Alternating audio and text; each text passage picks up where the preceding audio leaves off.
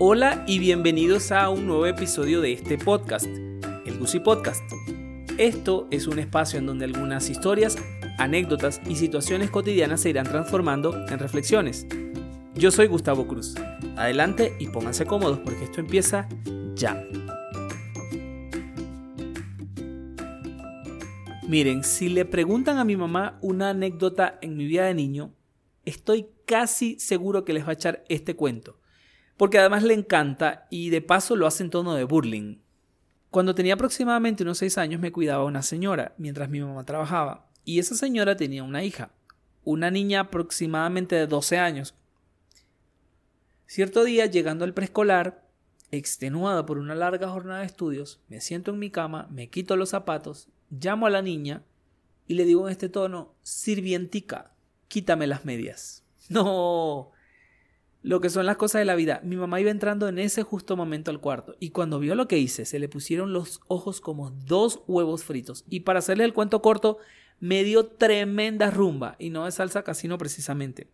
De las cosas que aún recuerdo como si fuera ayer que me dijo en ese momento, ya saben, en tono brava de mamá, Usted aquí no tiene sirvienta y aunque la tuviera, ella no es su esclava. Hago aquí un paréntesis para aclarar que estoy hablando de calcetines, porque en México, por ejemplo, el tema de medias se refiere a medias panty, entonces aquí hablamos de calcetines. Entonces, sí empecé a notar que desde ese episodio me empezaron a enseñar a ser autosuficiente y colaborador en un sinfín de cosas. Quizás mi mamá advirtió a tiempo lo que podía pasar si no cambiaba mi comportamiento. Aprendí desde entonces o desde muy pequeño a cocinar o al menos a calentar algunas cosas, a lavar mi propia ropa, a barrer el patio, a ir a la tienda y no botar el dinero y mucho menos llegar con el mandado fallo mal hecho. Ya saben, el típico comino en vez de pimienta que alguna que otra vez me llevó a pasar. Cosas por el estilo. Cuando era niño y adolescente me repateaba el hecho de que me mandaran a hacer cosas, de que me mandaran a la tienda, de que me mandaran a bañar, de que me pusieran límites, reglas, rutinas. Pero hoy agradezco profundamente tanto regaño y tanta insistidera.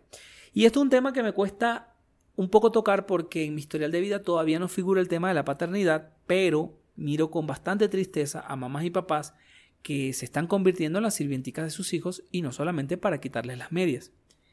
Yo respeto el modo en el que cada familia cría o educa a sus hijos, pero les puedo asegurar que el día que alguno falte, quien sufre no es el que no está, es el que no sabe hacer nada. El joven o a veces adulto que se ve inútil ante situaciones que pueden ser fácilmente resueltas, pero que jamás tuvieron la enseñanza. No es para nada alentador ver cómo los niños están siendo hoy programados solamente para abrir la boca y pedir y estirar la mano y recibir.